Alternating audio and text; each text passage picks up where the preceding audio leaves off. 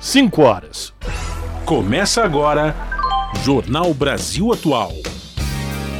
Produção em parceria com Brasil de Fato. Movimentos populares, política, direitos humanos, economia, mundo do trabalho, cultura e prestação de serviço. Jornal Brasil Atual. Olá, muito boa tarde. Hoje é quarta-feira, dia 2 de agosto. Eu sou Rafael Garcia, junto com Cosmo Silva, apresentando mais uma edição do Jornal Brasil Atual. E estas são as manchetes de hoje. Hacker diz que Zambelli pediu invasão de urnas eletrônicas e recebeu ao menos 13 mil reais de assessores da deputada pelo serviço criminoso. Ao saber da notícia, o Bolsonaro teria classificado Zambelli como maluca e demonstrou irritação com o fato de o presidente do PL, o Valdemar Costa Neto, ter saído em defesa da deputada. Prédio do Doicode, em São Paulo, onde funcionou um centro de tortura durante o período da ditadura militar, começa a ser examinado por arqueólogos. Secretaria de Segurança Pública de São Paulo informa que o número de mortos por policiais militares durante a Operação Escudo subiu para 16. O governador Tarcísio de Freitas tem repetido que não houve excesso e não há excesso da Polícia Militar. A Coalizão Negra por Direitos, que reúne mais de 200 organizações, convoca ato em repúdio à chacina que a Polícia Militar vem promovendo no Guarujá. Os movimentos também exigem o fim da Operação Escudo. Supremo Tribunal Federal decide que legítima defesa da honra não pode absolver assassinos de mulheres. A decisão unânime foi em resposta a uma ação do PDT. E a Câmara aprova protocolo Não é Não de proteção a mulheres contra assédio e violência em casas noturnas. Empresas de auditoria são ouvidas na comissão parlamentar de inquérito da Americanas. O CEO da empresa afirmou que auditores participavam das irregularidades. Luzio é o nome dado ao esqueleto humano mais antigo já encontrado em São Paulo. O mais velho paulista viveu há cerca de 10 mil anos no Vale do Ribeira, no sul do estado, perto da divisa com o Paraná. São 5 horas 3 minutos, horário de Brasília. Participe do Jornal Brasil Atual por meio dos nossos canais nas redes sociais. Pelo Facebook, facebook.com barra Rádio Brasil Atual. No Instagram, arroba Rádio Brasil Atual. Pelo Twitter, arroba RA Brasil Atual. Se você também quer utilizar o WhatsApp, anota o número 11 96893 7672.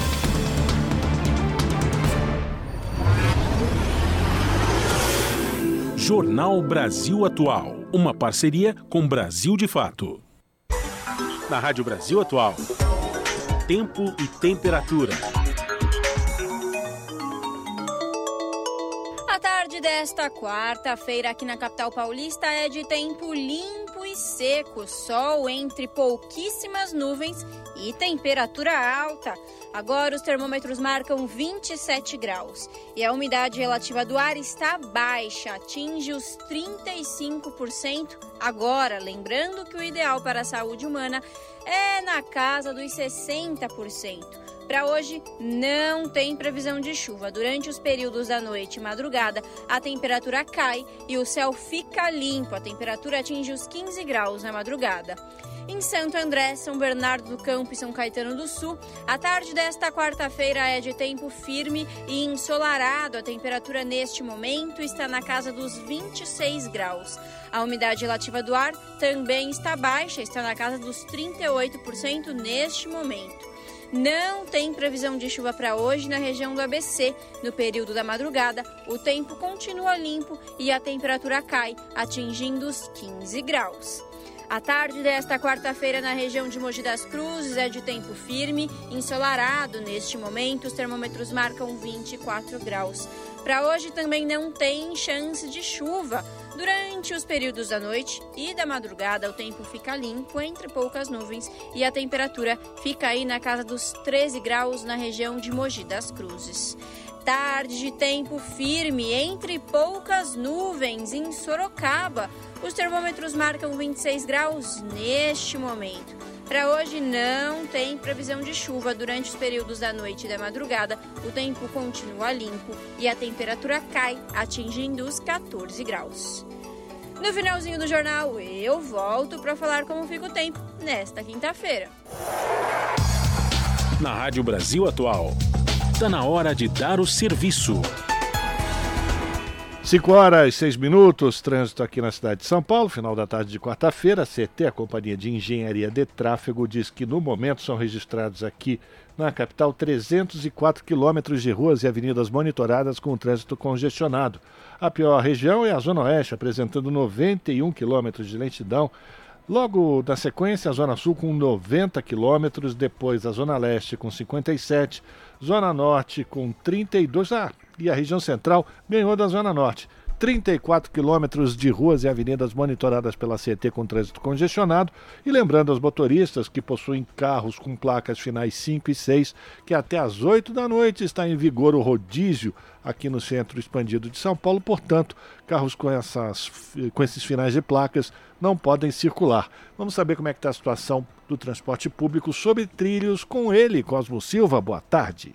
Boa tarde, Rafael Garcia e ouvintes da Rádio Brasil Atual, 5 horas e 7 minutos.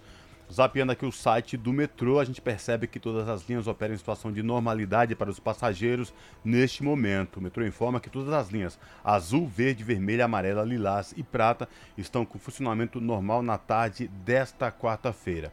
E esta mesma situação se repete com os trens da CPTM que é a Companhia Paulista de Trens Metropolitanos, que atende a capital e região metropolitana, incluindo o ABC Paulista. Todas as linhas operam em situação de tranquilidade para quem pretende utilizar as linhas da CPTM neste momento. E a situação para quem pretende pegar a rodovia Anchieta ou rodovia dos Imigrantes rumo à Baixada Santista, Rafael. Cosmo e ouvintes, não há nenhum ponto de congestionamento segundo a concessionária que administra o sistema. Também não tem neblina no alto da serra, portanto, Agora é um bom momento para o motorista pegar a estrada em direção ao ABC ou Baixada Santista, ou no sentido contrário também. Se você está na Baixada, está vindo para o Planalto agora, pode pegar a estrada segundo a concessionária, você não vai encontrar nenhum ponto de congestionamento, mas atenção sempre, num, é, é, nunca é demais você ter atenção redobrada, principalmente na região da Serra, se esse é o seu caso. Então, boa viagem para você, meu amigo, minha amiga.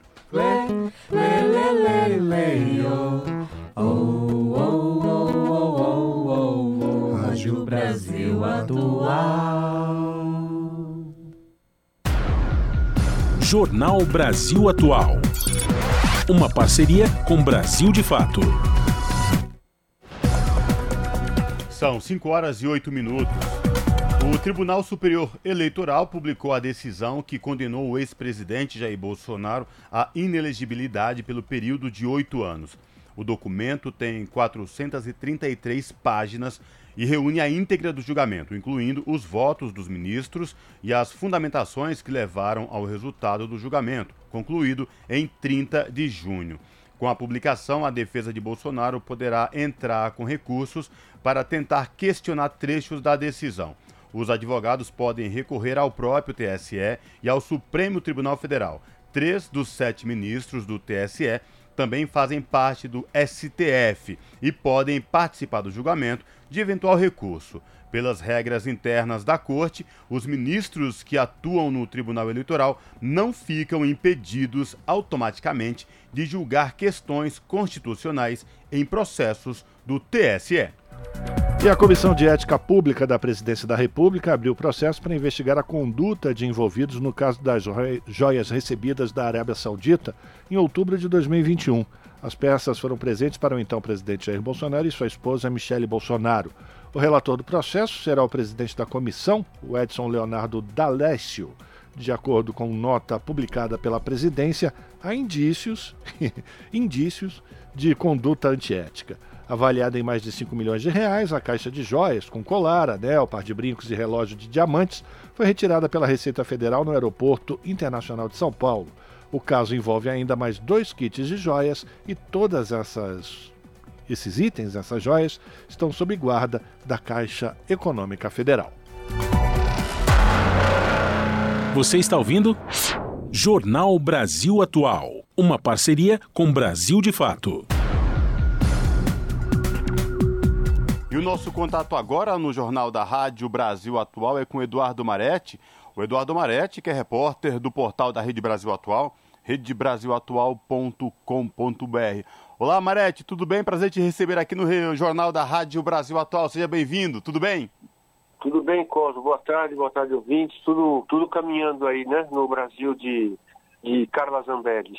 Pois é, Marete. Hoje, quarta-feira, 2 de agosto, a gente acordou aí com essa notícia da operação da Polícia Federal contra um hacker e a deputada federal Carla Zambelli do PL. E eu sei que esta informação é, esse, é um dos destaques do portal da RBA. Queria te ouvir sobre tudo isso que envolveu hoje, que está envolvendo, aliás, continua, porque é o que, é o que mais se fala nas redes sociais, na internet. Carla Zambelli e o hacker que, enfim, a gente sabe a história do Walter Zambe o Marete. Pois é, Cosmo, é, é, é, um caso que vai render muita, muita informação, muita. Inclusive, é, o advogado ele falou há pouco, né, numa entrevista, ele disse que o Walter Delgatti teme pela vida, inclusive, né? Porque ele está mexendo com interesses que são muito poder, são, são informações que ele detém ali, diz que ele está realmente decidido a fazer uma delação premiada, né? Que você sabe que para fazer uma delação premiada a pessoa precisa, é, não é que nem a Lava Jato fazia, que você pegava uma pessoa, a pessoa ia lá, sentava na frente do promotor, do procurador, né, do Deltan Dallagnol, falava, falava, falava, e isso bastava para prender as pessoas, né. No, no, no, numa apuração séria, como é, é como a gente está vendo em alguns casos da atual Polícia Federal, né, é, a, a, como por exemplo no caso da, da, da Marielle Franco, né? É, então a, a, Polícia Federal tem feito investigações que nas quais a, a delação premiada é uma, um meio de prova e não prova. Então você não pode chamar o camarada lá, o cara falar, delatar e depois fica por isso mesmo. E, não, ele tem que falar e aquilo que ele denunciar, delatar ou, ou, ou der como indícios, aquilo tem que ser investigado e comprovado por outras circunstâncias e provas, né? Então, mas assim, é, a verdade é que ele está realmente diz que decidido, segundo o próprio advogado, a dar essas informações, diz que por isso mesmo ele ele nem está assim tão. O, o, advogado, aliás, tem dito, falou aí que, que ele está preocupado, inclusive, com a prisão dele, né? Ele acha que ele não deveria ter sido preso porque ele está colaborando. Mas a verdade é que é, segundo as expectativas da própria Polícia Federal, Cosmo, é, muitas coisas virão à tona aí com esse, com esse, com esse rapaz, né? Que na verdade, você imagina, é, o presidente da República, isso está comprovado, tem até foto do, fotos do. Da, né, ele se encontrou com, com então o presidente Jair Bolsonaro né? Para quê? Ninguém, ninguém, o Bolsonaro não, mas não, ele chegou a tentar negar, mas a verdade é que não tem como negar. Foi levado pela própria Carla Zambelli, né? Isso o advogado admite textualmente que a Zambelli o levou ao gabinete do presidente da República. O que que o presidente da República tem a, a, a, a, tratar né, com uma pessoa que é já considerado um criminoso, que já tinha sido, inclusive, já tinha uma condenação por uso de documentos falsos. Né? Então, assim, ó, imagine um presidente da República que tem na sua agenda um negócio, um, um encontro fora da agenda, na verdade, né, com, com uma pessoa que né, ele supõe que, que possa vir a, a a conseguir entrar num sistema para, imagina, fraudar um mandado de prisão contra o ministro do Supremo Tribunal Federal. É, enfim, é um negócio meio de filme, né? Mas um filme meio pastelão também, porque você está você tá mexendo com poderes da República. Então, é, imaginar um presidente da República ou, ou não, ou aliados próximos, uma deputada federal, imaginar que uma pessoa possa entrar no sistema para fraudar um mandado de prisão do, do, Alexandre de Moraes, do, ou, ou de, de, comprovar que as urnas eletrônicas são vulneráveis à fraude, enfim. É uma, é uma coisa de é uma, uma coisa de louco, né? Não, não, dá nem para acreditar que isso aconteceu no país, né? Verdade. E Marete, uh, hoje a ação da Polícia Federal prendeu o, o Walter Delgatti e tem buscas, mandato de buscas e apreensões é, contra a Zambelli. O que se sabe até agora desta ação da PF contra a deputada Carla Zambelli do PL, Marete? Então, muita coisa, muita coisa tá, tá, tá não, não, foi, tá, não, não foi divulgada ainda, né? Mas, por exemplo, ela teve, até porque, né, segundo as informações, foram apreendidos passaporte, por, uh, a, supostamente armas, porte de armas, enfim. Então ela tem aí uma, uma série de. E, e o Walter Delgatti disse, né? Disse, segundo as informações que também estão sendo divulgadas, ele disse que tem muito a dizer. Ou seja, a gente também não sabe o que, que ele tem a dizer, mas a verdade é que é, ele, ele tem a expectativa é de que realmente ele consiga, segundo advogado, ele, ele falou alguma coisa, alguma coisa forte, né, dizendo que o Delgatti tem, tem muito a dizer, né? Ele tem é, condições de falar sobre pessoas poderosas, não disse quem, é, mas ele é e quando e quando uma pessoa faz delação premiada, ela não faz delação premiada para delatar pessoas, é, tem que delatar pessoas de poder acima dela. Então, ele não pode, por exemplo, fazer uma delação premiada para falar de pessoas do ministério que, com quem ele se encontrou que, ah, fulano de tal, ele tem que falar sobre alguém que é superior àquilo que já se sabe, do ponto de vista hierárquico. Então, não dá para ele ser, é, se, se dispor a falar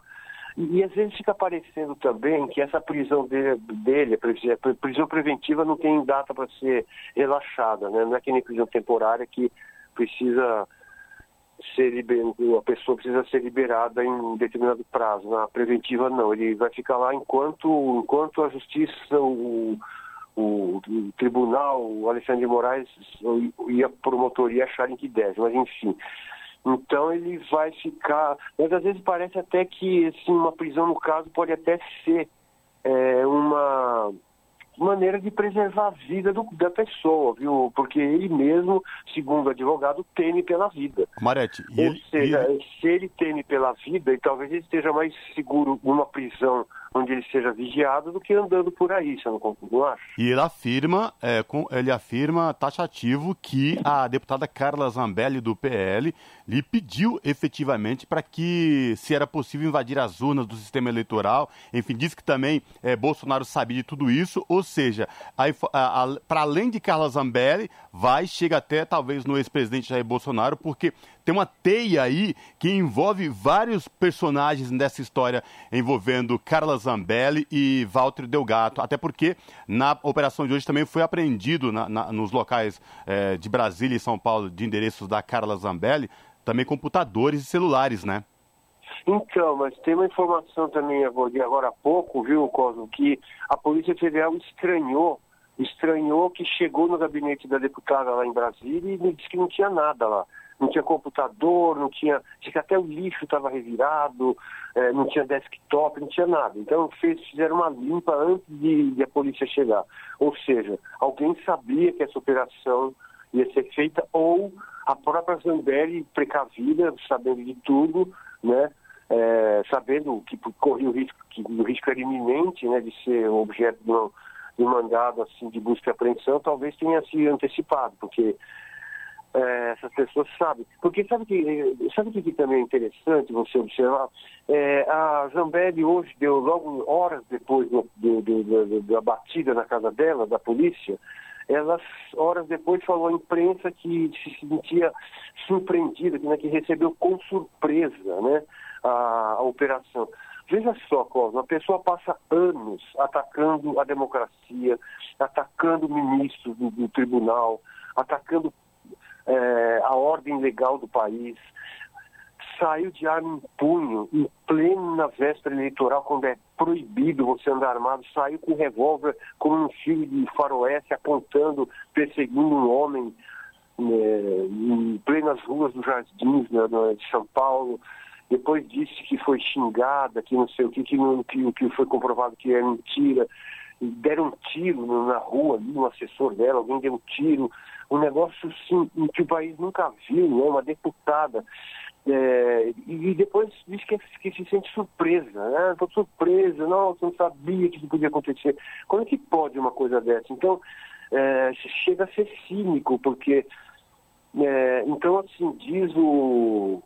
quando existe esse tipo de, de, de ação da, da, Polícia Federal é porque já existe informação suficiente para que isso seja feito, essa ofensiva, porque o Brasil não é um país né, totalitário como países que a gente vê por aí, como por exemplo Arábia Saudita, né, é, onde você não pode falar ou fazer nada. Aqui as pessoas têm o direito de falar barbaridade, inventar mentiras, xingar as pessoas, sair de revólver em punho, ameaçar a vida de um cidadão é, assim, e acho que não vai acontecer nada. Então, é, é muito, assim, chega a ser... É, é, perturbador né, que o país tenha chegado a esse ponto se você pensar que essa gente poderia ter continuado no poder na eleição passada, né, Col? Pois é, e também é, já se sabe que a Carla Zambelli também é, é, fez pagamentos ao Delgatti, né, o Delgatti Neto, tem valores aí que já se sabe que, além da Carla, próprios assessores dela também fizeram algum tipo de pagamento ao Delgatti, né? Então, pagamentos que no início do dia a gente chegou, uh, as, informa as informações eram de que ela tinha recebido 10.500 reais de um assessor, eh, de um assessor que trabalhava lá em, no gabinete em 2019, depois mais 3.500 agora em 2023. Ou seja, isso significa que as ações continuavam mesmo depois da eleição, certo? E, mas já, já chegou, parece que os valores já não são 13.500, já, já chegou a 45 mil reais, né? O que, o que, é, o que importa é, assim, é que existe é, essa certeza né, de que muita coisa há que se apurar. Então, por exemplo, o advogado falou agora há pouco na, na televisão e numa entrevista à, emissora Globo News, diz ele que é, o, o Delgatti ele vai, ele vai falar. Falou que vai falar que ele mesmo, advogado, tem certos nomes que ele diz que não pode falar no momento, mas que o Delgatti tem muito a dizer.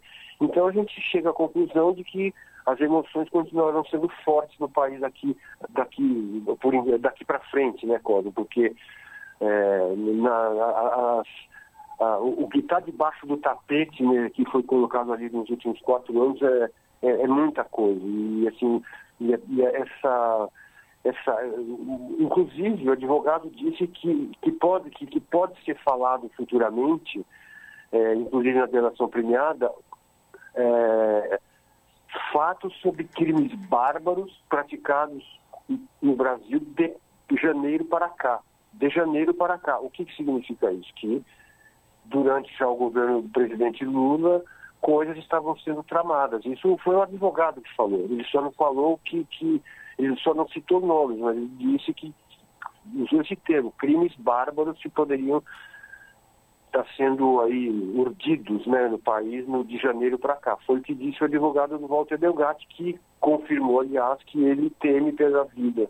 O cliente dele teme pela vida. Então, muita coisa vai ser revelada aí, parece, viu? É verdade, o, o Marete. E a própria internet hoje está alvoroçada, muita gente dizendo que agora é, é, não tem mais como negar cassação da Carla Zambelli do mandato de deputada federal de, de Carla Zambelli, que isso pode chegar a Bolsonaro, mas que a grande pergunta é quais outros personagens ligados a Zambelli, a Bolsonaro, estaria envolvido em toda essa tramóia. É o que é, a gente vai aguardar nos próximos capítulos desse desfecho envolvendo Carla Zambelli, Delgatti Neto e Jair Bolsonaro no que diz respeito aí a toda essa, essa esse complô tentando invadir as urnas eletrônicas, plantar uh, informações falsas contra o ministro da Suprema Corte, ou seja, muita história tem por vir ainda em cima dessa operação de hoje da Polícia Federal, né?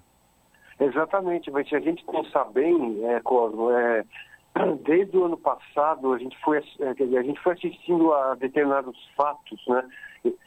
Por exemplo, no dia 12 de, de dezembro, né, o, no dia da diplomação do Lula na, na Justiça Eleitoral, né, quando ele se tornou oficialmente presidente da República, aquele dia Brasília foi, é, foi, foi, foi objeto de ataques, podemos dizer, terroristas, né?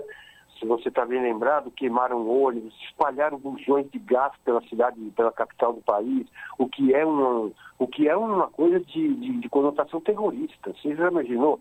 A capital do país cheia de bujões de gás espalhados pelas esquinas, né? enfim, aquelas cenas ali depois do dia 8 de janeiro.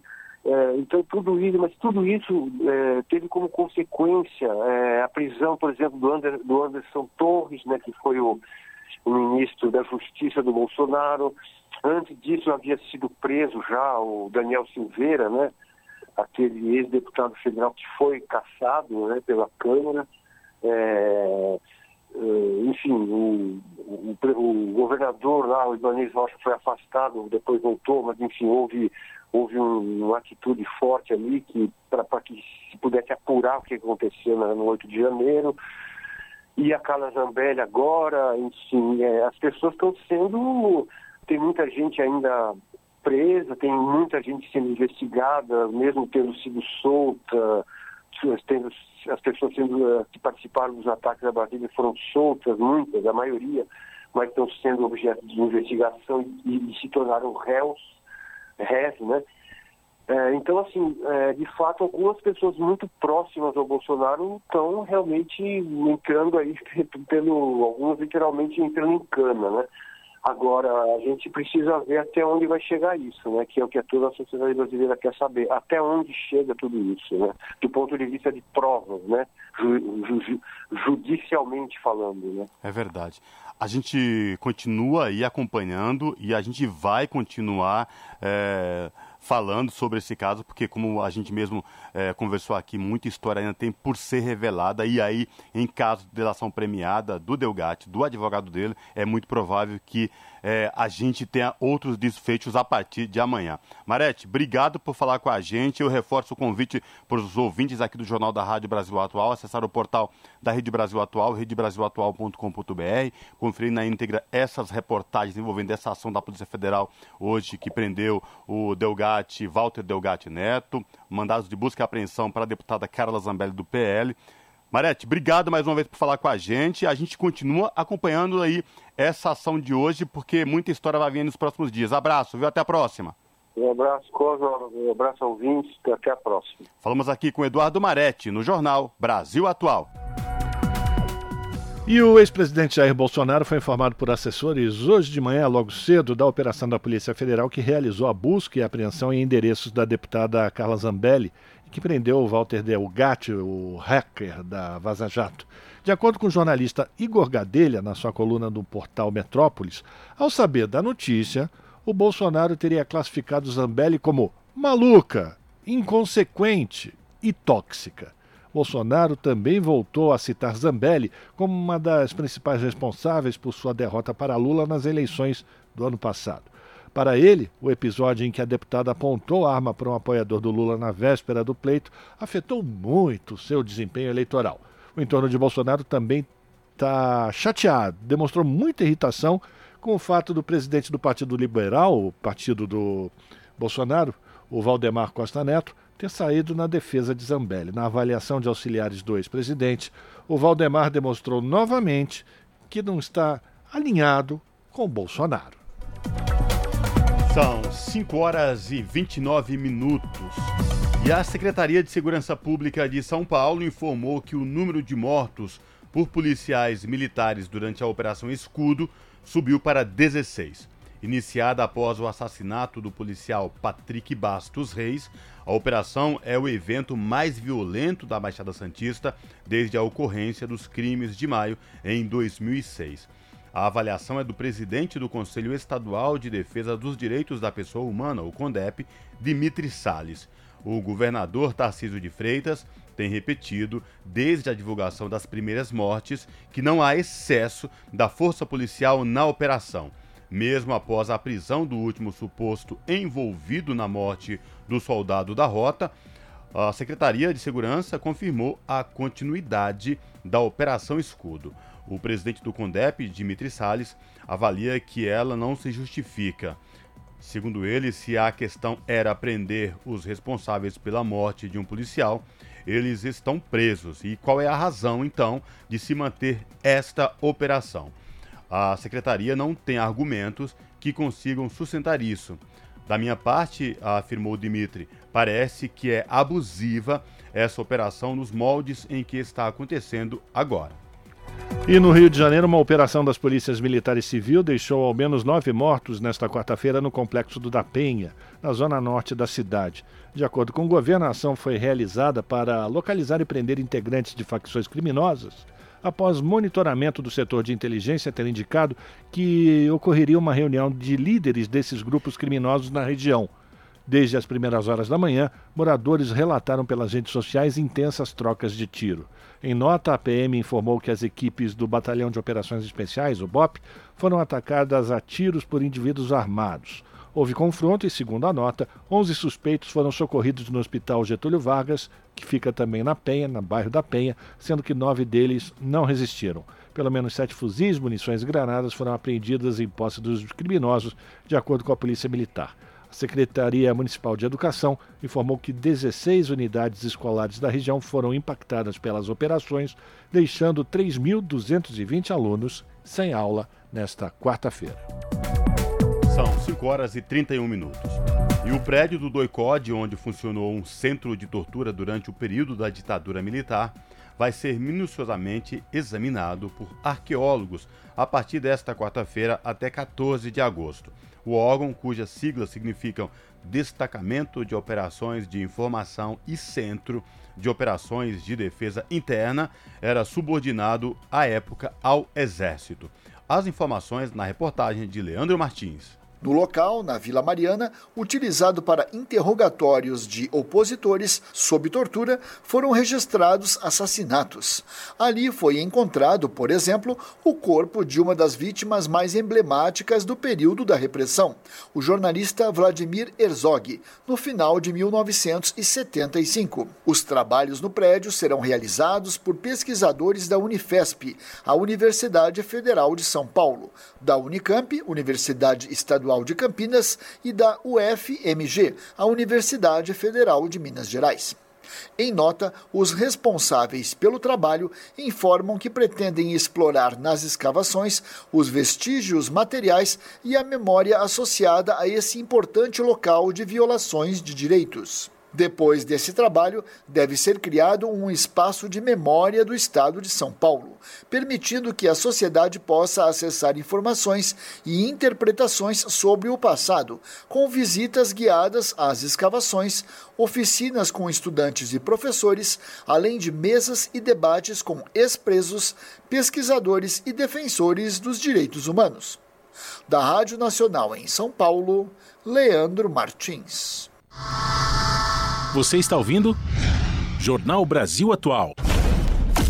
Uma parceria com Brasil de Fato. São 5 horas e 33 minutos e a vice-secretária-geral da Organização das Nações Unidas visita a Amazônia para discutir ações e parcerias. No estado do Pará, a vice da ONU tem reuniões com comunidades indígenas e vê de perto a implementação dos Objetivos de Desenvolvimento Sustentável na região. Belém receberá em 2025 a COP30 sobre mudança climática. Quem vai trazer mais detalhes para a gente, direto de Nova York, é Mônica Grayley. A vice-líder das Nações Unidas, Amina Mohamed, inicia o segundo dia da visita ao Brasil em reuniões com a ministra do Meio Ambiente do país, Marina Silva, e com o presidente do Senado, Rodrigo Pacheco. Logo de manhã, ela conversou num encontro separado com os representantes de agências das Nações Unidas no Brasil. E ainda nessa quarta-feira, Amina Mohamed deve se deslocar ao norte do país para visitar a Amazônia. Ao reunir-se com a vice-secretária-geral na quarta-feira, o ministro das Relações Exteriores, Mauro Vieira, ressaltou o compromisso do país com os objetivos de desenvolvimento sustentável. No que diz respeito à implementação da Agenda 2030, o engajamento de variados atores é um compromisso com essa política externa democrática e participativa. É também a garantia do pleno êxito da política brasileira de desenvolvimento sustentável a partir da execução e do monitoramento periódico da implementação dos Objetivos do Desenvolvimento Sustentável. Ao visitar o estado do Pará, a vice-líder da ONU participa do debate ONU e Amazônia, parceria para o desenvolvimento sustentável, e vai conhecer membros das comunidades indígenas. Mohamed destacou a esperança com as ações já tomadas pelo Brasil em nível interno e na retomada do papel do país na família multilateral. O Brasil vai ser o próximo presidente do grupo das maiores economias mundiais, o G20. Em outubro, o país retorna à presidência do Conselho de Segurança na ONU. Para Amina Mohamed, o Brasil pode inspirar uma ação global coletiva para a Agenda 2030. O pronunciamento ressalta esforços urgentes para impulsionar ação climática, proteger a biodiversidade, promover sistemas alimentares sustentáveis e garantir empregos decentes e proteção social. Da ONU News em Nova York, Mônica Grayle. São 5 horas e 35 minutos. E agora no Jornal da Rádio Brasil Atual, a gente conversa com Wagner Ribeiro, que é professor do Departamento de Geografia da Universidade de São Paulo e do Programa de Pós-Graduação em Ciência Ambiental. Professor Wagner Ribeiro, tudo bem? Prazer recebê-lo mais uma vez aqui no Jornal da Rádio Brasil Atual. Seja bem-vindo, boa tarde. Boa tarde, Cosmo. Boa tarde quem nos acompanha. Professor, vamos falar então da Cúpula do Amazonas, que começa agora na próxima sexta-feira. É uma cúpula que vem sendo tratada aí desde a, quando o presidente, então eleito, foi ao Egito e voltou, trazendo a expectativa da COP ser realizada no Brasil, que já foi confirmada, né? E agora vamos ter a realização desta cúpula da Amazônia. Queria lhe ouvir, uma vez que trata de chefes de estados de países circulados aí pela Amazônia, professor. Exato, Cosmo. Nós estamos diante de uma oportunidade bastante importante de conseguir estabelecer uma política comum que gere convergências né, na conservação social. Esse é um desafio realmente muito grande e que tem que ser pensado na escala dos países amazônicos. Então, é, a cúpula é muito bem-vinda. O que não quer dizer que vai ser uma tarefa simples, né? Nós sabemos que há visões diferentes, inclusive entre os próprios países que compõem a bacia amazônica, que compõem o ecossistema amazônico. Então, é de fato uma oportunidade política importante e que nós esperamos que ao final essas diferenças sejam resolvidas e tenhamos um, um, compromisso, né, um documento que possa nortear políticas públicas é, de cooperação entre os países amazônicos.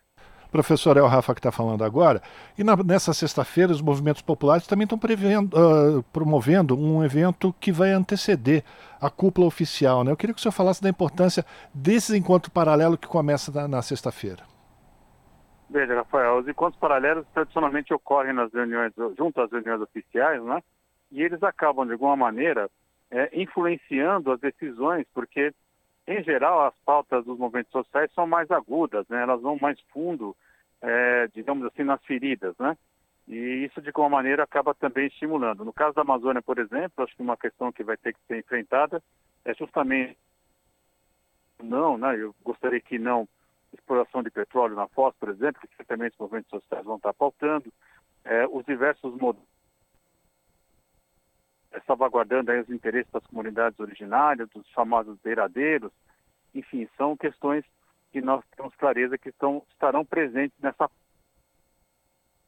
nessa pauta alternativa, digamos assim, vai ecoar também na reunião oficial. Professor, a gente está tendo uma dificuldade aqui, a sua, a sua ligação está sendo entrecortada. Se isso continuar, a gente vai dar uma interrompida na conversa, a gente vai retomar a nossa ligação para a gente poder oferecer para os nossos ouvintes que estão acompanhando essa conversa a informação por completo, tá bom?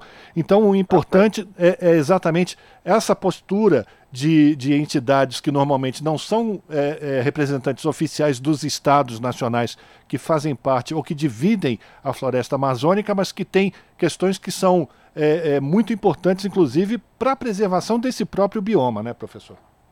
Não há dúvida, né? Nós estamos falando aí de uma complexa rede de relações sociais que envolve aí toda a Amazônia. Passa pelos amazônidas, né, pelos diversos povos que vivem na Amazônia, pela diversidade cultural também, se pensar em caboclos, né, em ribeirinhos, tem também toda a questão de imigrantes que foram para deslocados de várias áreas do país, por exemplo, o interior da Amazônia brasileira. É, se nós pensarmos a diversidade de povos originários envolvendo aí não apenas Brasil, mas também é, países vizinhos, especialmente Colômbia, mesmo Peru. Enfim, nós estamos falando de um complexo é, uma complexa cadeia de relações sociais e tudo isso tem que ser pensado, tem que ser representado para que a Amazônia deixe de ser vista apenas como um olhar de quem não é da Amazônia, um olhar externo que tem predominado, identificando na Amazônia apenas um lugar de retirada de riqueza, sem deixar riqueza para quem lá vive. Professor Wagner Ribeiro, uh, para além, Cosmo falando mais uma vez, para além dessa questão que diz respeito a gente, a população brasileira e os países que circulam, vai muito além do, da gente e dos nossos vizinhos próximos aí, com, com, com países que têm é, a mata, a floresta amazônica uh, nas suas fronteiras de países. mas uh, uma cúpula que também pretende discutir, aí foi convidado também é, chefes de outras nações com florestas tropicais, Indonésia, Vietnã, e também tem a participação uh, da ONU via FAO, que é o seu órgão para alimentação, no que diz respeito a desmatamento, mudanças climáticas e produção de alimentos. Por que, que é tão importante envolver essa gama de, de, de pessoas e autoridades eh, quando a gente está falando de, um, de uma cúpula tão próxima da gente, professor? Veja, Cosme, essa é uma questão muito interessante porque mostra que é necessário pensarmos as florestas tropicais de maneira mais ampla. Né? A Amazônia é de fato a mais extensa floresta tropical do planeta, mas nós temos também a ocorrência desse tipo de ecossistema né, em outras áreas do, do planeta, especialmente nesse país que você listou. Né? República Democrática do Congo, por exemplo, também deveria estar representada, né? a Indonésia, Vietnã, enfim, são países que ainda detêm, Malásia, né?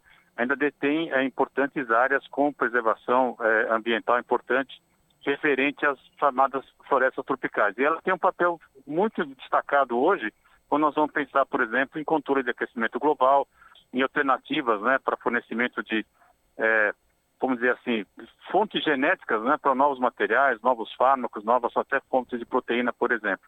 Então, é necessário sim pensar um modelo para a Amazônia e, eventualmente, é, dispor desse modelo também em cooperação com outros países que dispõem, né, que têm em seu território a floresta equatorial como é o caso da, do, do, que ocorre no Brasil. Professor, e aí entra também aquela questão de formar um bloco e, e, com isso ter mais força na hora de negociar e também de exigir dos países desenvolvidos uma reparação, inclusive em dinheiro, para que essas populações possam ser mantidas nessas regiões sem destruir a floresta, né?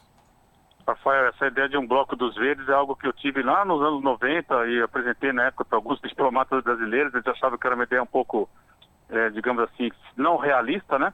Mas eu acredito que passados esses anos todos é possível sim pensarmos um bloco mais amplo que contemple aí ah, os interesses dos países que têm florestas tropicais.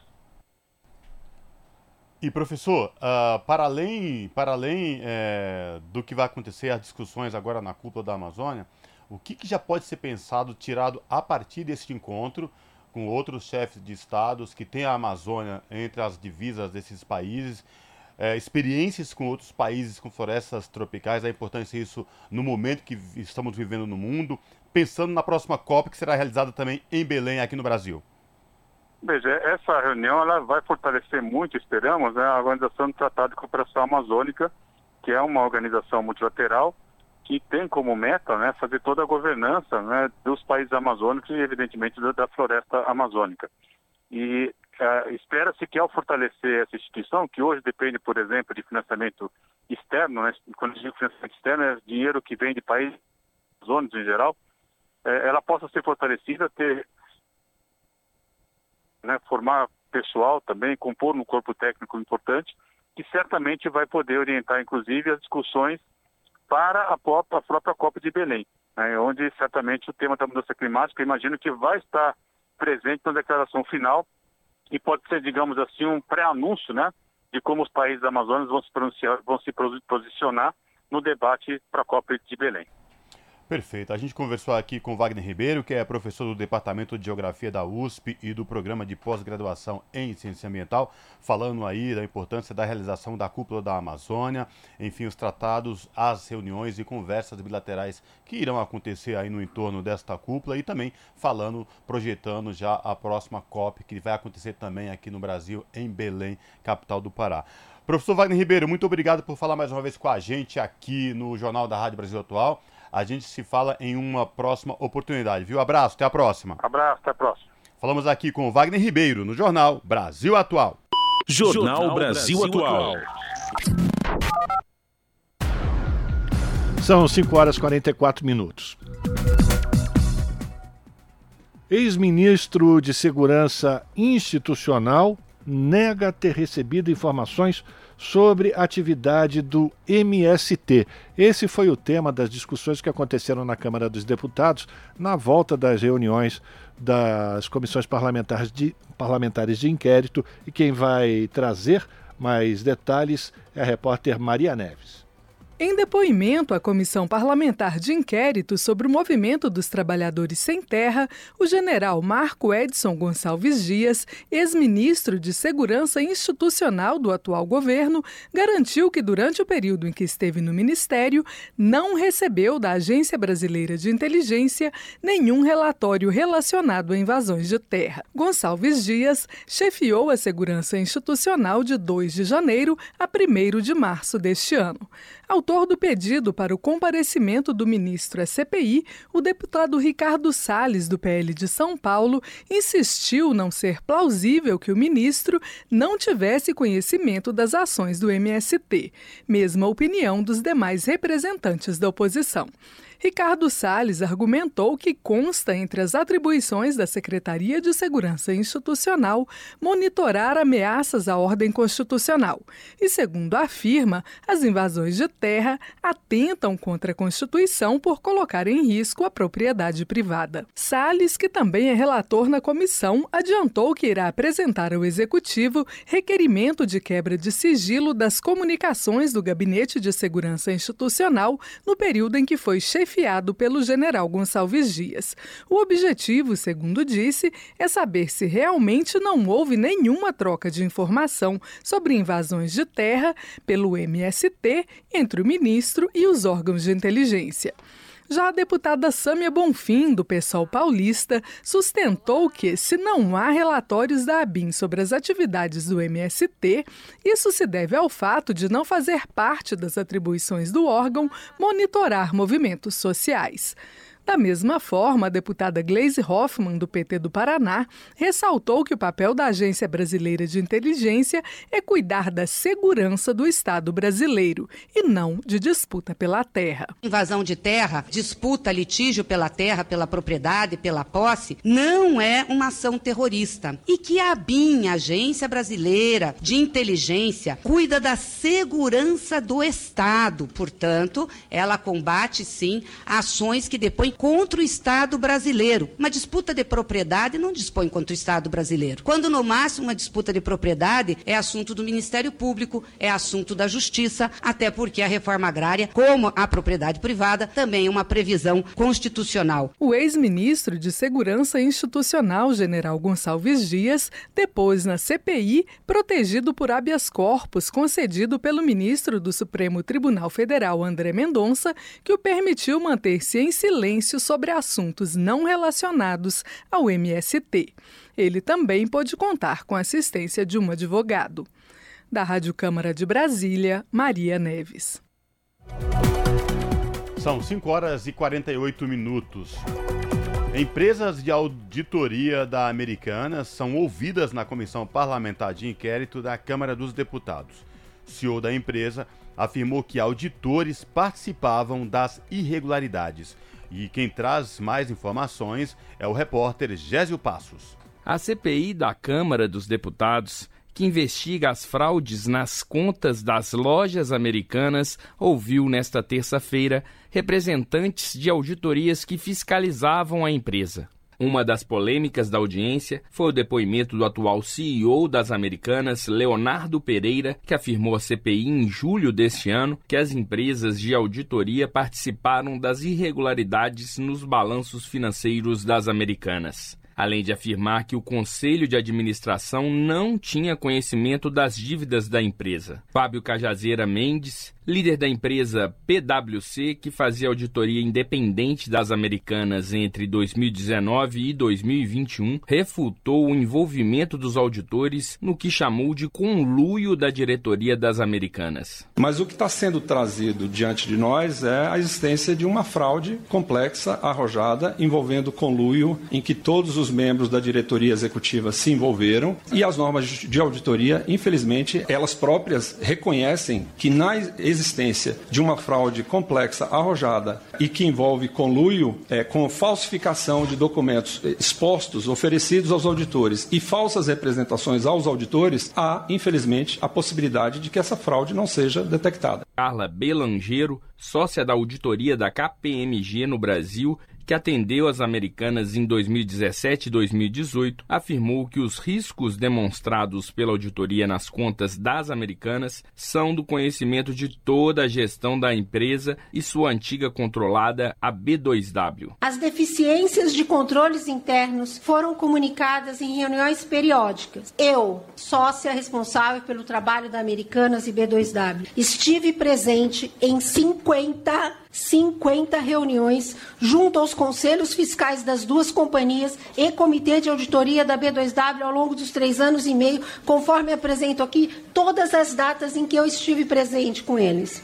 O ex-diretor financeiro e de relações com investidores das Americanas, Fábio Abrat, esteve na CPI e utilizou o habeas corpus estabelecido pelo STF para permanecer em silêncio. Ele apenas afirmou que foi demitido em julho por justa causa, antes da presença do atual CEO das Americanas na CPI. A Americanas vem me acusando expressamente de ser um dos responsáveis pelos fatos que estão sendo investigados. Essas acusações foram feitas pelo atual CEO da companhia, aqui nessa CPI em 13 de junho, e repetidas em relatório divulgado pelos advogados do Conselho de Administração da empresa, o que inclusive levou à minha demissão por justa causa, de forma repentina, em 12 de junho nas vésperas da vinda do atual CEO nessa comissão. Já o ex-diretor executivo das Americanas, Miguel Gutierrez, alegou estar fora do país em tratamento médico para se ausentar da audiência na CPI. As lojas americanas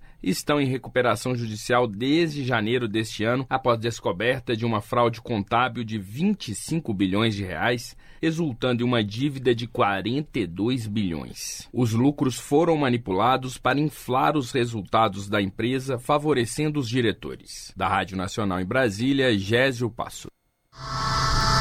Você está ouvindo? Jornal Brasil Atual. Uma parceria com Brasil de Fato. São 5 horas e 52 minutos e a Câmara aprovou o protocolo Não é Não de proteção a mulheres contra assédio e violência em casas noturnas. O repórter Antônio Vital acompanhou a votação. Vamos ouvir. Na volta do recesso parlamentar, o plenário da Câmara aprovou o projeto que cria o protocolo Não é Não de proteção a mulheres e prevenção a casos de importunação, assédio e violência sexual em casas noturnas. Protocolo é voltado especificamente para boates, espetáculos musicais em locais fechados e shows com venda de bebida alcoólica. A proposta define os direitos das mulheres e os deveres dos estabelecimentos. Entre os direitos estão de ser prontamente protegida depois de relatar constrangimento ou violência, o de ser imediatamente afastada do agressor e o de ser acompanhada por pessoa de sua escolha. Entre os deveres das empresas estão o de possuir pelo menos uma pessoa qualificada em sua equipe para atender a mulher, o de manter em locais visíveis informações sobre o protocolo e os contatos da PM e da Central de Atendimento à Mulher e o de afastar a vítima do agressor no caso de haver indícios de violência. Os estabelecimentos deverão ainda chamar a polícia, isolar o local para preservar as provas e guardar imagens de circuito interno de TV por no mínimo 30 dias.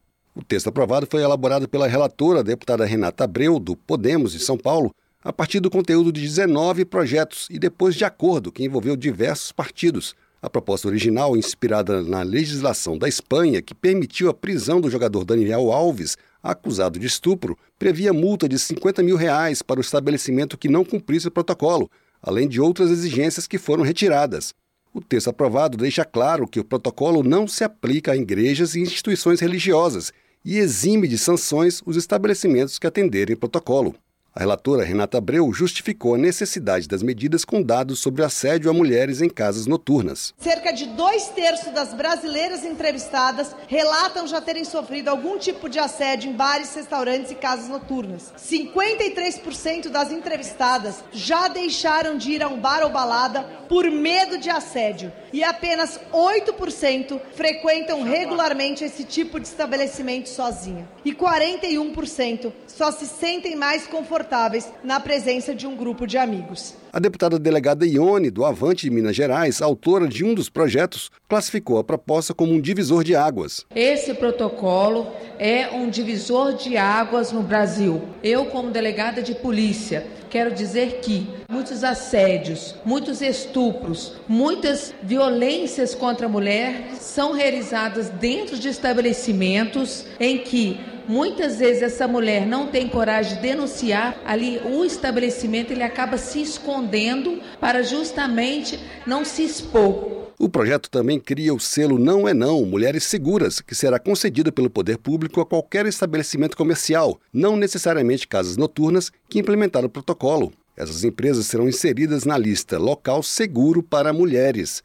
A deputada Maria do Rosário, do PT do Rio Grande do Sul, autora do projeto principal, comemorou a aprovação. Não é não. E a palavra da mulher tem valor. A palavra de uma jovem mulher de uma mulher em qualquer idade, em qualquer ambiente. E aqui nós estamos legislando de modo especial sobre ambientes de diversão que aqueles que atuam nesses ambientes querem também oferecer um ambiente seguro. O projeto que cria o protocolo Não é Não de proteção a mulheres seguiu para análise do Senado. Da Rádio Câmara de Brasília, Antônio Vital. São 5 horas e 56 minutos. Tribunal Supremo Tribunal Federal decide que legítima defesa da honra não pode absolver assassinos de mulheres. A decisão unânime foi em resposta a uma ação do PDT. As informações na reportagem de Osama El Gauri. O STF, o Supremo Tribunal Federal, retomou as sessões de julgamento nesta terça-feira, depois do recesso de julho, e começou o segundo semestre já definindo: a legítima defesa da honra não pode absolver assassinos de mulheres. A decisão unânime do STF foi em resposta a uma ação do PDT, o Partido Democrático Trabalhista. A sigla queria impedir a absolvição de réus que afirmam que o assassinato da mulher foi por razões emocionais, como uma traição, por exemplo. Neste caso, a defesa do acusado geralmente levanta a tese chamada legítima defesa da honra, para livrar da condenação o autor do crime. Antes do recesso, a maioria dos ministros já havia considerado o argumento inconstitucional. E nesta terça, o entendimento foi reforçado pelas ministras Carmen Lúcia e Rosa Weber, a presidente do Supremo Tribunal Federal. A teoria da legítima defesa da honra traduz expressão de valores de uma sociedade patriarcal, arcaica, autoritária, cuja cultura do preconceito e da intolerância contra as mulheres sucumbiu à superioridade ética e moral dos princípios humanitários, da igualdade, da liberdade e da dignidade da pessoa humana, que é um dos fundamentos da Constituição Cidadã de 1988. Para a Corte, a legítima defesa da honra não é a legítima defesa que está no Código Penal, porque contraria os princípios constitucionais da dignidade da pessoa humana, da proteção à vida e da igualdade de gênero, e é usada de forma retórica pelo acusado de feminicídio para culpar a vítima pela própria morte. Com a decisão, a tese não pode ser usada em nenhuma fase do processo penal, nem durante o julgamento no tribunal do júri, sob pena de nulidade. E os julgamentos em que os réus acusados de feminicídio foram absolvidos pelo tribunal do júri, com base nessa tese, são passíveis de revisão. Durante o julgamento, a ministra Carmen Lúcia lembrou que o Brasil ainda é um país machista, onde uma mulher é violentada a cada quatro minutos. Da Rádio Nacional em Brasília, Osama El Gauri. 5 horas e 58 minutos e a Organização das Nações Unidas está alertando que necessidades humanitárias seguem crescendo lá na Ucrânia. A representante das Nações Unidas no país, a Denise Brown, destaca diversos ataques contra a infraestrutura civil, alertando que o direito humanitário está sendo ignorado. E quem vai trazer mais informações é a Mayra Lopes. A coordenadora humanitária da ONU para a Ucrânia, Denise Brown, falou a jornalistas na segunda-feira sobre a situação no país. Ela esteve em Odessa e Mykolaiv na última semana e destacou que as necessidades dos ucranianos têm aumentado. The needs of the population are increasing, they are not decreasing. Our humanitarian response plan is only 30% funded.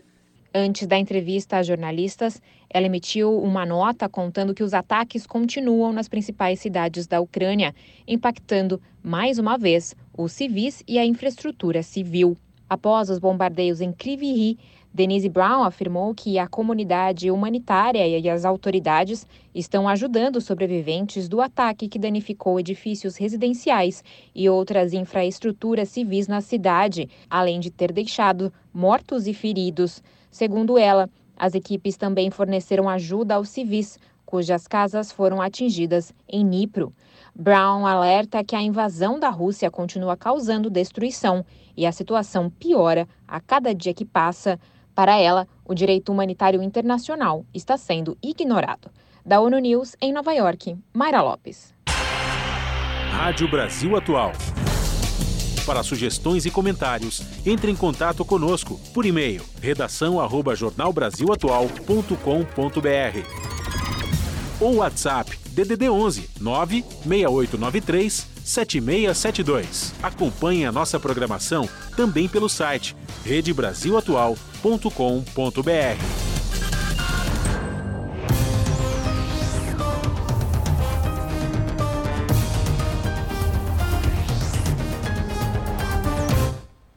Dezoito horas chegou o momento de fazer conexão com a redação do seu jornal para saber da apresentadora Ana Flávia Quitério, quais destaques de logo mais do seu jornal, que começa pontualmente às 19 horas ou 7 horas da noite aqui na TVT, canal 44.1 digital em São Paulo e na Grande São Paulo e também transmitido no YouTube da TVT, youtube.com/redetvt.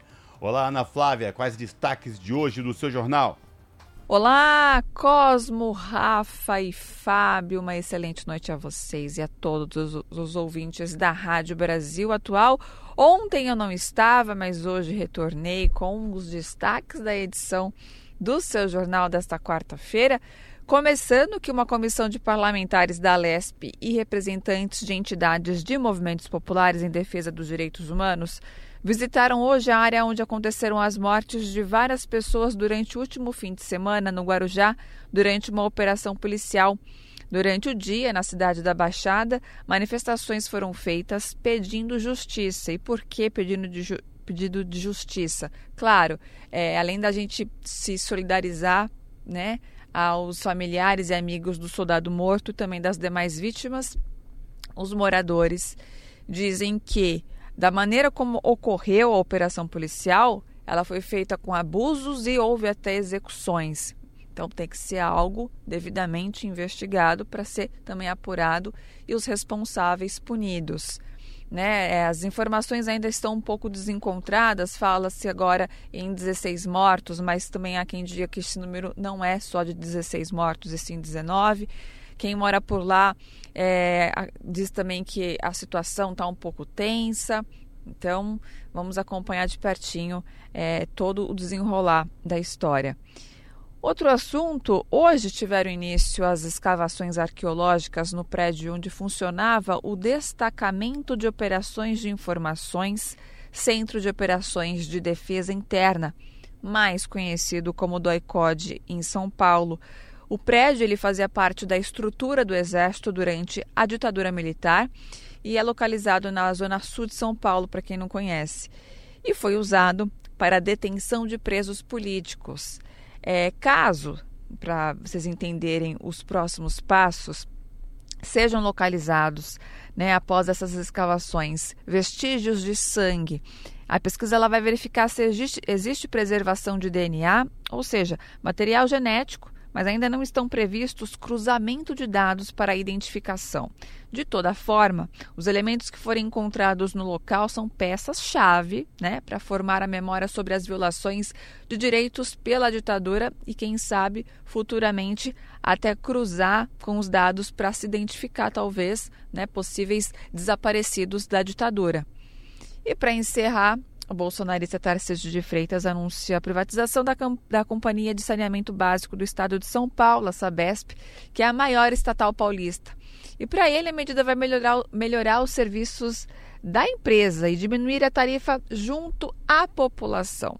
Aí que fica a pergunta: será mesmo que de fato vai melhorar os serviços para a população e a tarifa vai diminuir consideravelmente para o nosso bolso? A medida traria mais investimentos para o fornecimento de água e saneamento básico e a universalização dos serviços. No entanto, a população não tem sido consultada sobre o processo e teme que o serviço seja precarizado após a privatização. Nós já sabemos de países onde é, a parte de água, esgoto, saneamento básico já foi privatizado e não deu muito certo, deu ruim. Tanto é que voltaram depois com o processo como era antigamente. Então, assim, temos exemplos de outros países que isso não deu muito certo. Eu não sei porque aqui seria diferente. Mas também é algo que vamos ter que acompanhar de perto. Né? Há entidades, movimentos populares, é, centrais sindicais lutam para que não seja privatizada a Sabesp já há um tempo, porque desde os outros governos já havia um burburinho, mas Tarcísio de Freitas parece que não quer sossegar enquanto isso não seja concretizado.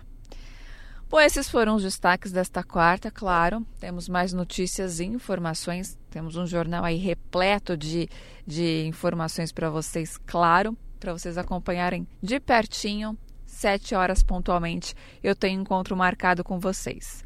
Um bom jornal, Cosmo, Rafa e Fábio. Beijão grande para todo mundo e até daqui a pouco.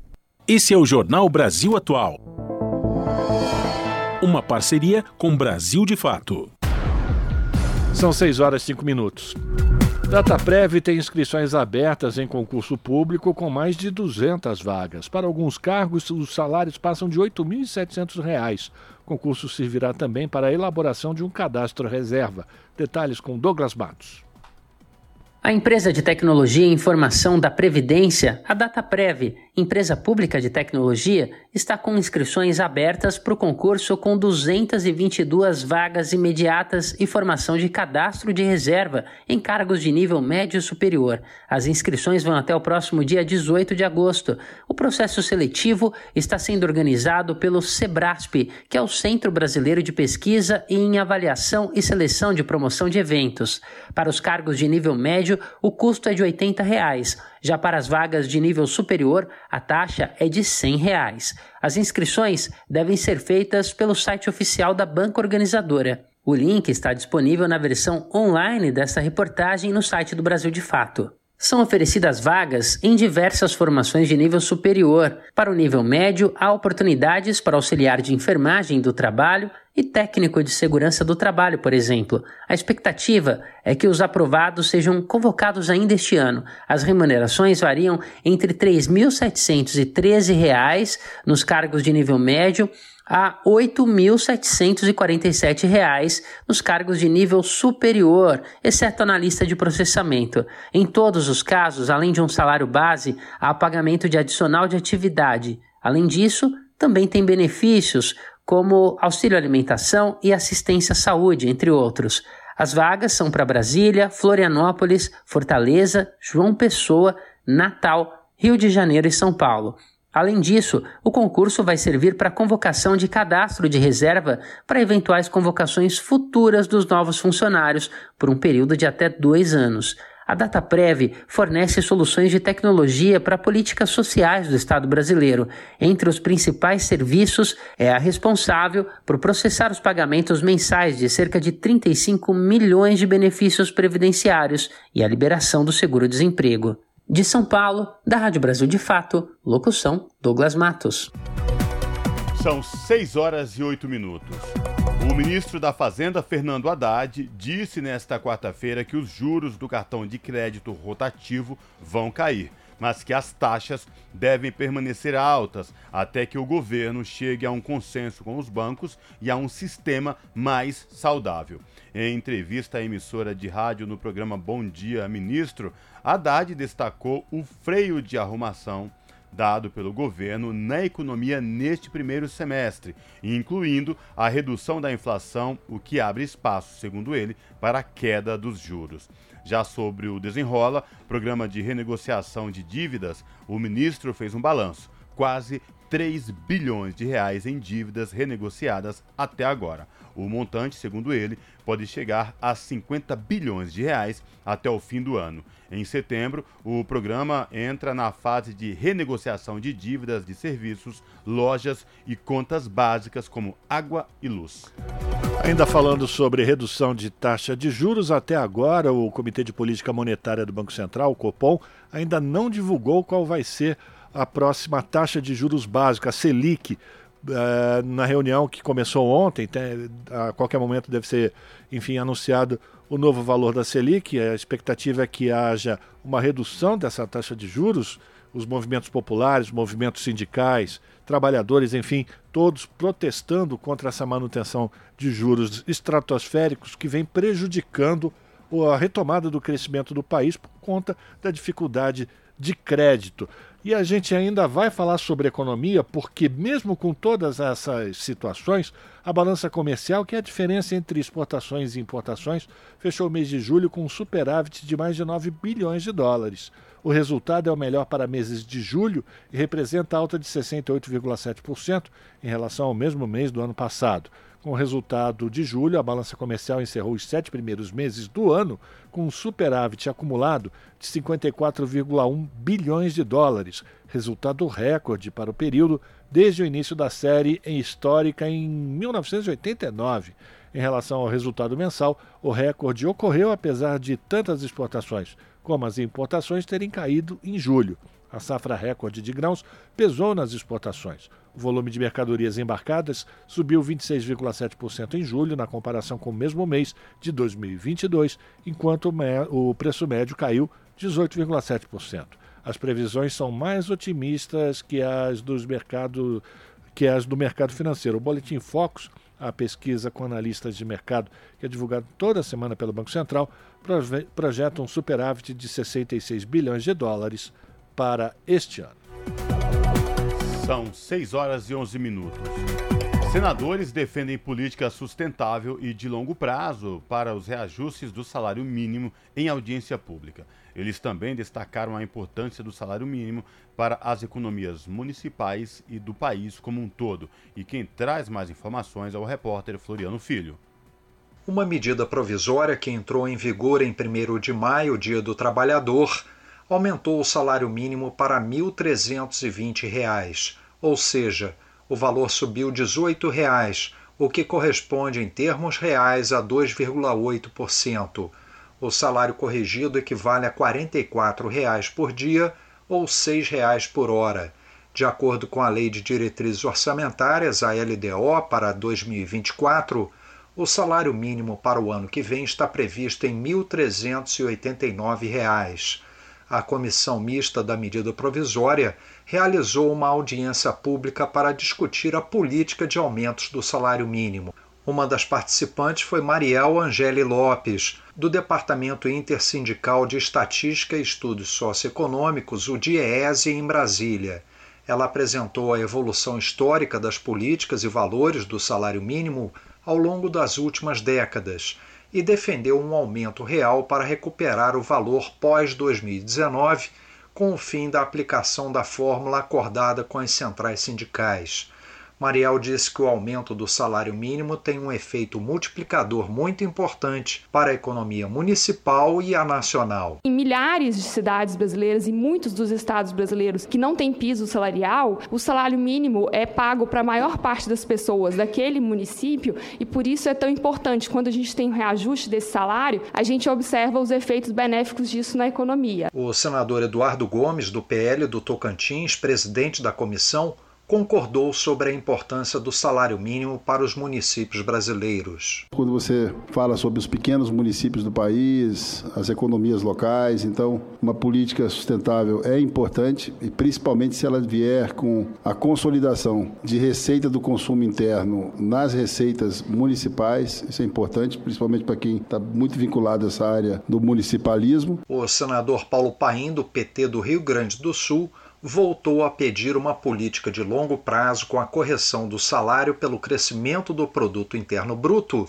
mais o índice de inflação. Agora temos a oportunidade nessa MP de emplacar, além da inflação, o crescimento do PIB. E aí, se for uma política permanente, nós poderemos chegar num salário próximo à decência, porque vai ser muitos anos de luta ainda. O senador Stevenson Valentim, do Podemos do Rio Grande do Norte, também considera justo o aumento do salário, mas pediu a contraprestação de um serviço público digno para a sociedade brasileira especialmente nos setores de saúde e educação. Discutir serviços públicos dignos também seria uma outra parte para que qualquer salário nesse país não fosse escoado ralo por um serviço público que muitas vezes não é dado. A medida provisória precisa ser votada até 28 de agosto para não perder a validade.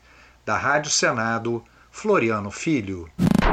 Você está ouvindo Jornal, Jornal Brasil, Brasil, Atual.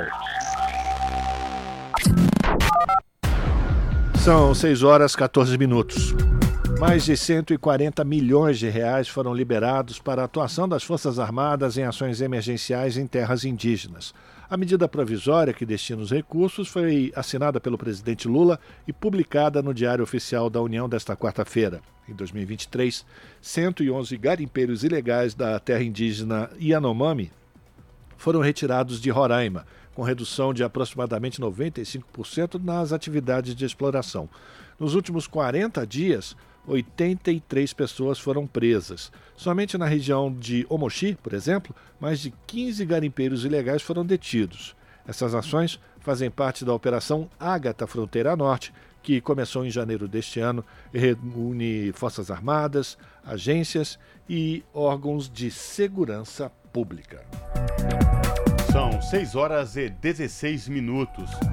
Questões culturais e pobreza podem ser causas de suicídio indígena.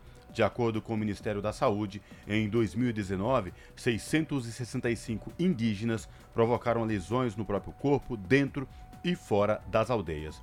As informações na reportagem de Sayonara Moreno.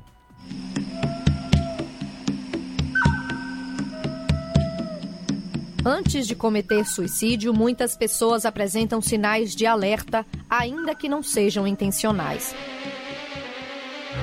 A automutilação, a violência contra o próprio corpo, é uma forma de tentar se livrar da dor emocional. A psiquiatra Jacira Araújo alerta que a alta taxa de mortalidade indígena tende a aumentar, assim como em toda a população mundial. Para ela, é preciso apontar as causas antes de buscar meios de cessar essa realidade. E para fazer isso, nós precisamos de estudos mais focados nas populações indígenas, nos povos mais vulneráveis que nós percebemos por essas taxas. Esses estudos vão direcionar quais são os fatores que aumentam a sua vulnerabilidade para o suicídio. Só sabendo quais são esses fatores de riscos, nós podemos criar soluções ou medidas públicas que minimizem esse risco. Além das múltiplas violências e das questões culturais, a pobreza pode ser outro fator que gera o estresse mental entre essas populações. De acordo com o relatório Violência contra os Povos Indígenas no Brasil do CIMI, o Conselho Indigenista Missionário, no ano passado, o Mato Grosso do Sul foi o segundo estado onde mais ocorreram suicídios indígenas, um total de 28. É lá onde vivem os povos Guarani Kaiowá, Jânio Caioá, da Atiguaçu, entidade da Juventude Caioá, relata que os indígenas do estado vivem uma situação grave de extrema pobreza. Violência culturais também preconceito, né? E isso leva é, a tirar suas próprias vidas, né? Tem jovens que estão mais de 30 anos na beira da rodovia vivendo extremas assim, de pobreza, fome, miséria. Toda essa carga, toda essa humilhação levaram os jovens, né, a tirar suas próprias vidas. Os relatos sobre indígenas às margens de rodovias também foram lembrados pela antropóloga que elaborou o relatório do CIMI, Lúcia Helena Rangel. Ainda assim, ela atribui o problema ao racismo em maior parte e por isso cita que algumas formas de valorização podem ajudar. Eu acho que valorizando as culturas, as línguas, as pessoas, mostrando que essas pessoas têm valor e que elas podem ser aceitas né, como elas são e não negar a elas a existência. O psicólogo da Secretaria de Saúde Indígena do Ministério da Saúde, Matheus Cruz, argumenta que as ações de vigilância da pasta ajudaram a enxergar o problema mais de perto o que é importante para a elaboração de políticas públicas. O Ministério da Saúde, por meio da Secretaria de Saúde Indígena, investe em todos esses movimentos de vigilância, em atenção psicossocial, mas também em projetos de promoção do bem viver, que buscam envolver toda a comunidade, mas também a área de educação. E a gente tem adotado algumas estratégias em alguns lugares, alguns distritos sanitários pelo país, de estabelecimento de redes intersetoriais de atenção psicossocial, justamente para fortalecer os projetos projetos de promoção do bem viver. Ao reconhecer o suicídio como um problema de saúde pública, o Ministério da Saúde destaca o papel estratégico da atenção primária na prevenção a partir da identificação e intervenção precoce em casos de risco e da capacitação de profissionais para oferecerem apoio e acompanhamento. Com sonoplastia de Messias Melo, da Rádio Nacional em Brasília, Sayonara Moreno.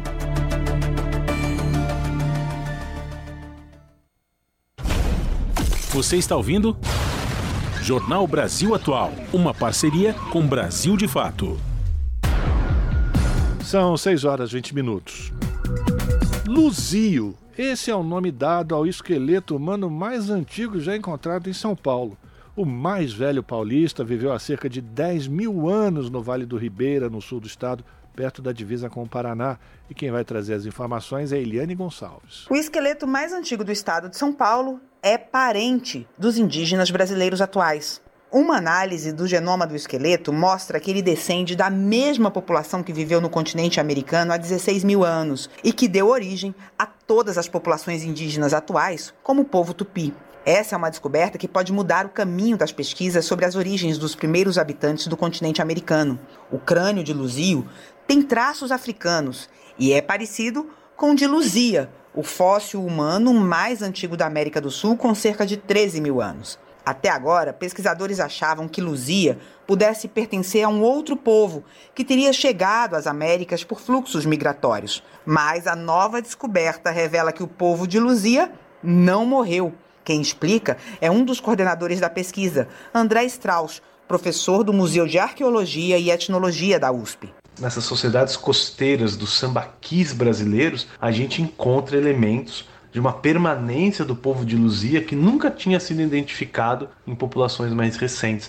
Apesar do Luzio ter essa cara bem diferente dos nativos americanos atuais, uh, geneticamente ele faz parte dessa mesma população. A gente mostra que desde o comecinho a América foi povoada por um único grupo humano que deixou seus descendentes até os dias atuais.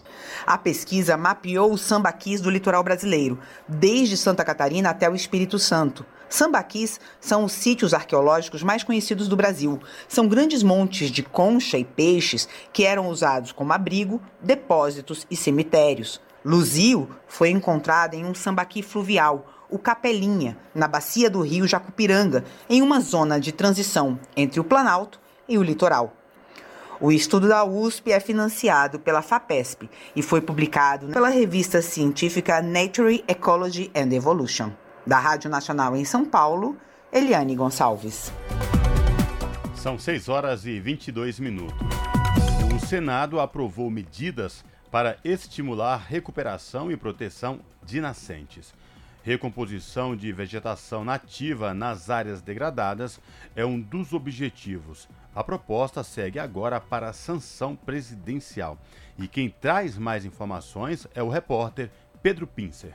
O Senado aprovou um projeto que prevê medidas para a intervenção e a implantação de instalações necessárias à recuperação e à proteção de nascentes. A proposta altera o Código Florestal para incluir na lista de atividades eventuais ou de baixo impacto ambiental iniciativas com o objetivo de recompor a vegetação nativa no entorno de nascentes ou outras áreas degradadas. O texto também modifica a lei que institui a Política Nacional de Pagamento por Serviços Ambientais a fim de que as áreas de preservação permanente, reserva legal e outras similares sejam elegíveis para pagamento por serviços ambientais com uso de recursos públicos. O relator, senador Otto Alencar, do PSD da Bahia, afirmou que é preocupante a redução da produção de água do Brasil por conta do desmatamento próximo a nascentes. O desmatamento em nascente em rios tributários, em matas ciliares, compromete muito, porque além de provocar o assoreamento das nascentes, diminui a produção de água. E a produção de água está diminuindo de forma muito grande no Brasil, em todas as localidades terão preferência para as áreas elegíveis às intervenções, aquelas localizadas no entorno de nascentes, bacias hidrográficas consideradas críticas para o abastecimento público de água ou prioritárias para a conservação da diversidade biológica em processo de desertificação ou de avançada fragmentação. A senadora Zenaide Maia, do PSD Potiguar, destacou que a recuperação dos rios é uma medida urgente. Nossas nascentes não podem deixar de ser protegidas. A importância da gente respeitar e recuperar aquilo que já que o homem já é, degradou nos nossos, nas nascentes de nossos rios. O texto segue agora para a sanção presidencial. Da Rádio Senado, Pedro Pincer. Você está ouvindo? Jornal Brasil Atual. Uma parceria com Brasil de Fato. Agora são 6 horas 25 minutos. E as vacinas podem evitar meio milhão de mortes, 500 mil mortes por resistência antimicrobiana. Um estudo com autoria da Organização Mundial da Saúde, a OMS, revela o potencial da imunização para impedir a propagação de bactérias, vírus, fungos e parasitas resistentes a tratamentos. A melhor oferta de vacinação teria grande impacto na redução de mortes por tuberculose e pneumonia na África e na Ásia.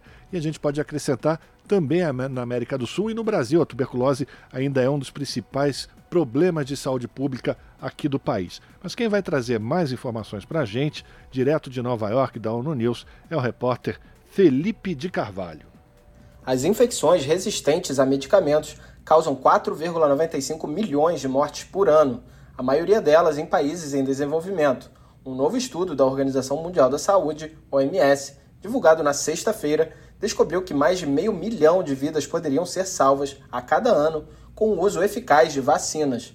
A resistência antimicrobiana, ou RAM, ocorre quando bactérias, vírus, fungos e parasitas se adaptam ao longo do tempo e deixam de ser suscetíveis aos tratamentos existentes. O problema foi descrito pela OMS em 2019 como uma das dez principais ameaças globais à saúde pública. O novo estudo, publicado no jornal científico Bristol Medical Journal, destaca a importância das medidas preventivas, incluindo a vacinação, para desacelerar e conter a propagação da RAM. As vacinas contribuem para um declínio nas infecções entre pessoas imunizadas e não imunizadas.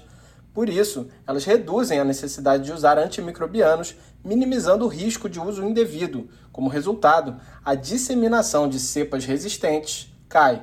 De acordo com o estudo, a maior redução de mortes seria sentida na África e no Sudeste Asiático, que atualmente concentram dois terços da carga de rama evitável por vacina. Os maiores impactos seriam em relação a bactérias que causam a tuberculose e a pneumonia nessas regiões. Da ONU News em Nova York, Felipe de Carvalho.